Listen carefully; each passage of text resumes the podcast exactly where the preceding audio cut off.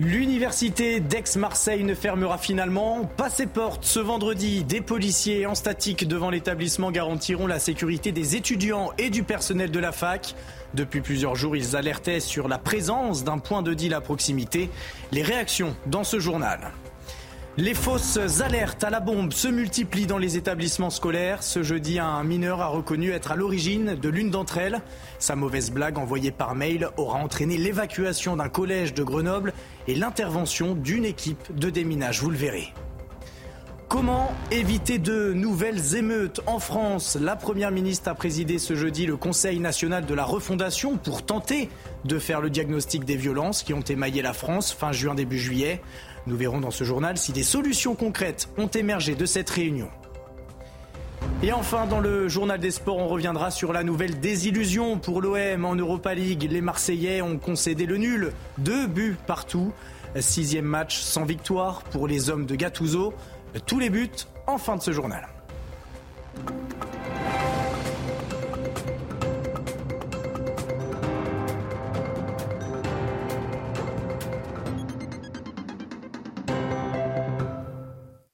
Et bonsoir à tous, je suis ravi de vous retrouver pour votre édition de la nuit. Des policiers statiques devant la faculté Colbert de Marseille, c'est la solution trouvée pour permettre aux étudiants de suivre leurs cours en présentiel, malgré la présence d'un point de deal en activité 24 heures sur 24 à proximité de l'établissement. La fac devait fermer ce vendredi. Les détails avec Audrey Berthaud et Tony Pitaro. C'est officiel. Les portes seront bien ouvertes. Ce mercredi, une décision radicale avait été prise par l'université Aix-Marseille. Face au trafic de drogue, la faculté d'économie et de gestion devait fermer ses portes pendant une semaine. Elle est revenue sur cette décision. La préfète de police des Bouches-du-Rhône salue la décision d'Univamu de renoncer à la fermeture temporaire du site Colbert. Le service public ne reculera jamais face aux dealers. Ce jeudi, la secrétaire d'État chargée de la ville avait affirmé que le site ne fermerait pas. Euh, vous savez quoi Elle ne va pas fermer parce que hier, quand euh, Éric Berton, le président de l'université, m'a appelé tout de suite, j'ai été au courant dans la minute. Gérald Darmanin a évidemment réagi tout de suite et il a fait quoi? Il a demandé à la préfète de police d'installer de manière pérenne des forces de police. Donc la fac ne fermera pas. La secrétaire d'État a également ajouté que des effectifs de police devraient être déployés de manière permanente pour assurer la sécurité des étudiants et des riverains. Ça veut dire pérenne, ça veut dire tout le temps. Autant que la ville et autant que cette faculté et que cet endroit-là, juste pour rappeler pour ceux qui ne connaissent pas Marseille, c'est le centre-ville. C'est une faculté en centre-ville. Donc autant c'est dans le premier arrondissement, c'est votre circonscription. exactement, et on a autant qu'on en aura besoin. Depuis des mois, élèves et habitants font face à une insécurité grandissante. En un mois, la police a procédé à 29 interpellations pour trafic de drogue. Un mineur de 12 ans est passé aux aveux. Il a reconnu avoir lancé une fausse alerte à la bombe par mail dans un collège de Grenoble. Sa mauvaise blague avait entraîné mercredi la fermeture de l'établissement et l'intervention d'une équipe de déminage. En un an, ce sont plus de 160 établissements qui ont été visés par ce type de fausse alerte. Huit ont dû fermer leurs portes. Yael Benamou et Olivier Madinier sur place. 7 heures ce mercredi matin, le secrétariat de ce collège grenoblois reçoit un mail très inquiétant. Une bombe aurait été déposée dans cet établissement privé et serait déclenchée à 9 heures. Nous n'avions pas d'élèves à cette heure-là, donc euh, on, a, on a sorti le personnel de l'établissement et on a aussitôt prévenu les familles avec les services numériques de communication de l'établissement pour leur dire que le collège serait fermé parce qu'on a une alerte à la bombe. Aussitôt, la police est prévenue, un périmètre de sécurité se met en place autour du collège. En fin de matinée, tous les doutes sont levés.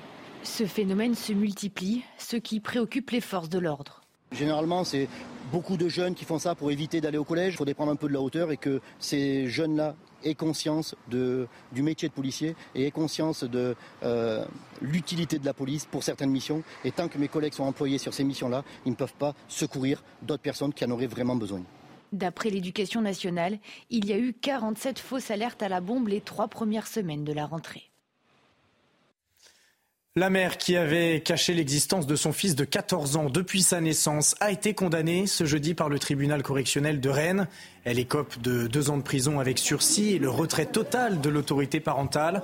C'est lorsqu'elle avait emmené son fils à l'hôpital que l'état de l'enfant avait inquiété les médecins. L'adolescent ne pesait que 25 kilos à 14 ans. Il n'a jamais été scolarisé. Après deux heures et demie de débat qui se sont déroulés à huis clos pour préserver l'intimité de l'adolescent, le tribunal correctionnel de Rennes a condamné cette mère de famille à deux ans de prison avec sursis ainsi qu'au retrait total de son autorité parentale. Son avocat avait pourtant demandé au tribunal de ne pas condamner une femme qui a peut-être mal fait avec son fils mais n'a jamais eu d'intention malveillante. Il faut lui expliquer, pas la sanctionner. Dans la salle, une quinzaine de personnes venues soutenir cette femme de 50 ans ont accueilli froidement ce jugement honteux, a pu euh, entendre. La mère de famille ne comprend toujours pas. Elle maintient avoir agi pour le bien de son fils. Je suis euh, déçue, voilà, parce que ce que je souhaite, évidemment, c'est que mon fils soit heureux, épanoui, qu'il puisse retrouver sa liberté. Et là, pour l'instant, euh, la décision euh, de, la juge ne va pas dans ce sens. Je, ne peux juste pas comprendre et j'espère toujours qu'il va sortir le plus rapidement possible pour retrouver sa pleine, pleine vie d'être humain. L'avocat de la mère nous avait prévenu en cas de condamnation, il fera appel, il y aura donc un nouveau procès. En attendant, l'enfant reste placé dans un foyer, il ne peut voir sa mère que deux fois par mois en présence d'une tierce personne. Aurions-nous à vivre de nouvelles émeutes en France? Le Conseil national de la refondation est consacré presque en partie au, diagnostic des violences urbaines qui ont secoué le pays au début de l'été. Il s'agit pour le gouvernement, je cite, de réfléchir aux causes profondes et aux actions qui peuvent être conduites sur le court, le moyen et le long terme. Écoutez d'ailleurs le porte-parole du gouvernement à la sortie de la réunion. À l'heure où nous avons évidemment rétabli l'ordre, à l'heure où, encore chaque jour il y a des arrestations euh, d'émeutiers qui sont réalisées par les services de police et des gens qui sont punis par la justice, se pose la question d'aussi comment penser euh, les banlieues demain pour éviter que de telles émeutes se reproduisent. Donc ce sont des discussions très enrichissantes. Les ministres dans leurs différents domaines ont fait les propositions et on a pu euh, faire enregistrer les réactions des maires, des associations. Donc on avance. Alors on avance pour Olivier Véran, mais à la sortie de la réunion, le compte n'y est pas pour les participants. Écoutez. Pour l'instant, il y a eu un grand débat, des échanges, euh, comme on en a malheureusement trop l'habitude. C'est toujours intéressant d'entendre les uns et les autres s'exprimer, mais on attend aujourd'hui des actions.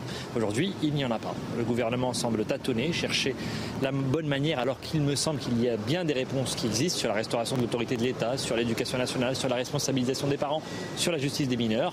On va voir si la, la Première ministre finit par faire des annonces. Pour l'instant, le compte n'y est pas.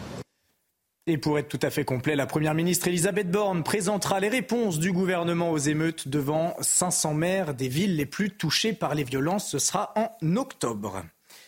Près de 100 000 visiteurs sont attendus au sommet de l'élevage jusqu'à ce vendredi, près de Clermont-Ferrand. Parmi eux, les politiques qui viennent rencontrer la profession en plein doute. Demain, c'est Bruno Le Maire qui se confrontera aux agriculteurs en difficulté. Les professionnels craignent de faire les frais de la volonté du ministre de baisser le coût de l'alimentation. Fabien Roussel était d'ailleurs dans les allées du sommet ce jeudi. La filière bovine a besoin d'être extrêmement défendue. Au rythme où ça va, d'ici quelques années, on aura perdu 50% euh, de nos éleveurs. Euh, donc on a besoin aujourd'hui de stopper l'hémorragie. Stopper l'hémorragie tout de suite la défense de notre cheptel en France, c'est indispensable. C'est la raison pour laquelle on veut mettre cette question de la souveraineté alimentaire française et européenne au cœur des élections qui vont venir. Et avec Léon Desfontaines, qui sera euh, notre chef de file sur cette question, on veut mettre l'agriculture, la souveraineté alimentaire au cœur de la campagne. D'abord parce que c'est une nécessité pour la France, mais aussi parce que le budget de la PAC, c'est le premier budget européen. C'est notre argent. À l'étranger, le gouvernement polonais annonce qu'il va mettre son veto ferme à la réforme migratoire de l'Union européenne. Au lendemain de l'accord trouvé par les ambassadeurs des pays de l'UE, le texte rencontre sa première difficulté. Alors la décision de la Pologne peut-elle changer la donne? Que contient exactement cette réforme migratoire? Les éléments de réponse avec Michael Dos Santos.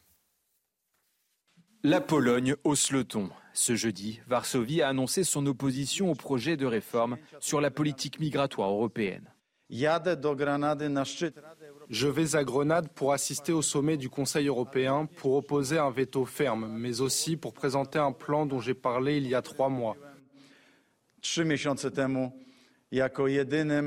Un plan qui est le seul remède possible à ce qui se passe en matière de migration clandestine. Ce veto polonais est néanmoins sans conséquence. Le vote se fait à la majorité qualifiée, autrement dit, deux critères doivent être remplis.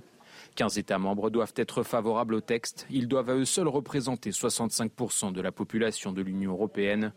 En cas d'adoption finale, la réforme migratoire européenne serait appliquée par tous. Tout État membre qui refuserait de s'y soumettre serait immédiatement sanctionné. Dans le détail, ce texte, qui organise une réponse collective en cas d'afflux massif de migrants dans un État de l'Union européenne, prévoit un régime dérogatoire moins protecteur pour les demandeurs d'asile, des mécanismes de solidarité envers un État membre confronté à une crise migratoire, ou encore une prolongation de la durée de détention d'un migrant aux frontières extérieures de l'UE.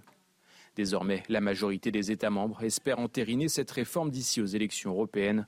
Le règlement doit encore faire l'objet de négociations avec le Parlement européen.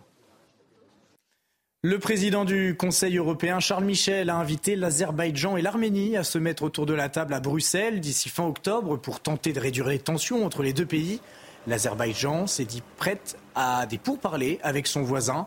Dans le même temps, Emmanuel Macron, en déplacement en Espagne, a jugé que le temps n'était pas aux sanctions, mais au dialogue avec Bakou. Écoutez. Moi, je me souviens aussi des deux dernières réunions où, euh, en marge de Chisinau comme de Prague, le président Aliyev s'était engagé à ne jamais utiliser la force dans le Nagorno-Karabakh. Ce n'est pas, pas, la France qui a un problème avec euh, l'Azerbaïdjan, c'est l'Azerbaïdjan qui a un problème aujourd'hui avec les engagements qu'elle prend, avec le respect de sa propre parole et avec le respect des, droits du droit international. Donc je pense que le temps n'est pas aux sanctions, parce qu'elles seraient contre-productives et elles ne permettraient pas au mieux de protéger justement le territoire arménien et ses populations. L'armée française amorce son retrait du Niger. Comme annoncé le 24 septembre dernier par Emmanuel Macron, les 1400 militaires français vont progressivement quitter le territoire. Une décision qui fait suite au coup d'État par la garde présidentielle fin juillet. Le nouveau, le nouveau régime nigérien avait dénoncé dans la foulée la coopération militaire entre Niamey et Paris. En Ukraine, au moins 51 civils, dont un enfant, sont morts dans une frappe russe dans la région de Kharkiv, à l'est du pays. L'attaque a eu lieu en début d'après-midi ce jeudi, frappant un magasin d'alimentation et un café d'un village qui se trouve à proximité de la ligne de front. Par ailleurs, Vladimir Poutine a pris la parole lors d'un forum international. Il a estimé que l'Ukraine n'aurait qu'une semaine à vivre si elle ne bénéficiait pas des livraisons d'armes occidentales. Écoutez. Il suffit d'arrêter l'aide financière à l'Ukraine pour que tout s'effondre. Rien de plus. Et il en va de même pour les systèmes de défense. Lorsque les stocks d'armes seront épuisés, ils n'auront plus qu'une semaine à vivre. En Iran, une adolescente de 16 ans est dans le coma. Selon une ONG, Armita Garayand aurait été passée à tabac le 1er octobre par des femmes, membres de la police des mœurs, chargées de faire appliquer l'obligation pour les Iraniennes de porter le voile en public. La mère de l'adolescente a même été arrêtée. Cette agression rappelle celle de Macha Amini, décédée il y a tout juste un an. Soumaya Lalou. Sur les vidéos de surveillance du métro de Téhéran, on aperçoit l'adolescente Armita Garavant entrer dans le wagon du métro. La jeune fille n'est pas voilée, bien que la loi l'impose. Quelques secondes plus tard, on retrouve Armita Garavant, inconsciente, portée par ses camarades de classe qui la transportent hors du métro. Elle est ensuite évacuée et emmenée à l'hôpital. Une ONG iranienne basée en Norvège, dénommée Hengao, publie sur son site une photo de l'adolescente dans le coma sur son lit d'hôpital. Elle est reliée à une sonde gastrique, la tête et le cou couvert de bandages. Selon la même ONG, la jeune femme aurait été frappée par des femmes membres de la police des mœurs et sa tête aurait heurté le sol. Une version différente de la presse officielle iranienne qui affirme que l'adolescente s'est évanouie après une chute de tension. Le directeur général du métro de Téhéran a de son côté nié toute altercation verbale ou physique. Les parents de la jeune fille ont accordé une interview aux médias d'État iraniens sous une pression considérable, toujours selon Hangao. J'ai vu les images du métro, donc je ne pense pas que les rumeurs soient exactes. J'ai vu comment elle est tombée et comment ses amis l'ont tirée de là. Il n'y avait rien de spécial. Ils veulent en faire tout un plat. Selon l'ONG, Armita Garavant aurait été repérée sans son voile et battue dès son entrée dans la station de métro. Elle aurait tout de même pu rejoindre le quai avant de s'écrouler dans le métro. L'état de santé de la jeune fille inquiète des membres de la communauté internationale. Son agression rappelle celle mortelle qui a visé Massa Amini il y a un an. Aller-retour en France, c'est une mesure qui figure dans tous les livres d'école, celle du sommet du Mont Blanc. Mesuré tous les deux ans, le plus haut sommet d'Europe occidentale culmine cette année à 4805 mètres et 59 cm exactement. soit environ 2 mètres de moins qu'en 2021. Alors comment expliquer un tel abaissement du toit de l'Europe? Les explications de Léo Marcheguet. Il aura fallu 10 heures d'ascension pour que les géomètres experts réalisent la mesure du sommet du Mont Blanc. Cette année, le toit de l'Europe culmine à 4805,59 mètres, soit 2,2 mètres de moins par rapport à sa précédente mesure de 2021. Une baisse qui n'a rien d'anormal, puisque le sommet est soumis à d'importantes variations météorologiques. Le, sommet du Mont Blanc, il est géré par. Il est gouverné par la neige qui tombe au sommet, le vent qui enlève la neige ou qui ne l'enlève pas. Qui fait que d'une semaine à l'autre, l'altitude peut varier. Ce n'est pas la fonte qui va gérer l'altitude du sommet, c'est la précipitation et le vent. Réalisé tous les deux ans depuis 2001, ces expéditions ont un objectif de mesurer la calotte sommitale du Mont Blanc pour donner des valeurs pérennes pour les générations futures, pour savoir si oui ou non le réchauffement climatique a une incidence sur ce sommet. Pour Denis Borel, les données à court terme ne permettent pas d'établir un lien avec le réchauffement climatique. Il faudrait se baser sur une cinquantaine d'années, comme le prédisent les glaciologues et les météorologues, pour tirer des conclusions d'un réchauffement climatique éventuel. Depuis 2007, le sommet du Mont Blanc enregistre la huitième mesure à la baisse consécutive. Allez, tout de suite votre journal des sports. On commence ce journal des sports avec le nouvel échec de Marseille en Europa League. Les Phocéens ont rapidement mené deux buts à zéro avant de voir Brighton revenir au score en toute fin de rencontre. Marseille garde cependant toutes ses chances de qualification. Le film de cette rencontre avec Maxime Gapaillard. Il voulait que son équipe transporte les supporters. Message reçu le temps d'une mi-temps par les Marseillais. La combinaison à deux, le centre de Klaus, c'était pas mal. Le centre de Jonathan Klaus est parfait, la finition de Chancel Bemba l'est tout autant, et une minute trente plus tard, l'OM fait un copier-coller. Et les Marseillais qui poursuivent leur temps fort Leur temps L'entame de match rêvé Cette fois, c'est Aminarit qui centre pour Jordan Verretou. 2-0 en 20 minutes et le troisième but est tout proche d'être marqué par Harit, mais Jason Steele s'interpose. Paul Lopez brille aussi en fin de première période pour repousser la tête d'Ansu Fati et la frappe de Danny Welbeck. Les choses se compliquent pour l'OM en seconde période avec la sortie sur blessure de Verretou et la réduction de l'écart par Brighton. Au milieu d'une défense passive, Pascal Gross trompe Lopez. L'OM souffre et Vitinha manque de mettre les Marseillais à l'abri. Paul Lopez, lui, continue de briller, mais il ne peut rien faire sur le pénalty de Joao Pedro provoqué par Jonathan Klaus. C'est frappé, c'est marqué. Voilà Brighton qui égalise. De partout, la première victoire de l'OM sous l'ère Gennaro Gattuso attendra. Allez, on regarde tout de suite euh, les résultats des autres clubs français en Europa League. Rennes s'est incliné un but à zéro en Espagne contre Villarreal. Mais en revanche, bonne nouvelle pour Toulouse qui remporte son duel contre les Autrichiens de Linz. Un but à zéro. Prochain match pour les Toulousains contre Liverpool. On continue avec le football et l'équipe de France. Didier Deschamps a annoncé ce jeudi la liste des joueurs convoqués pour affronter les Pays-Bas en match de qualification et l'Écosse en amical.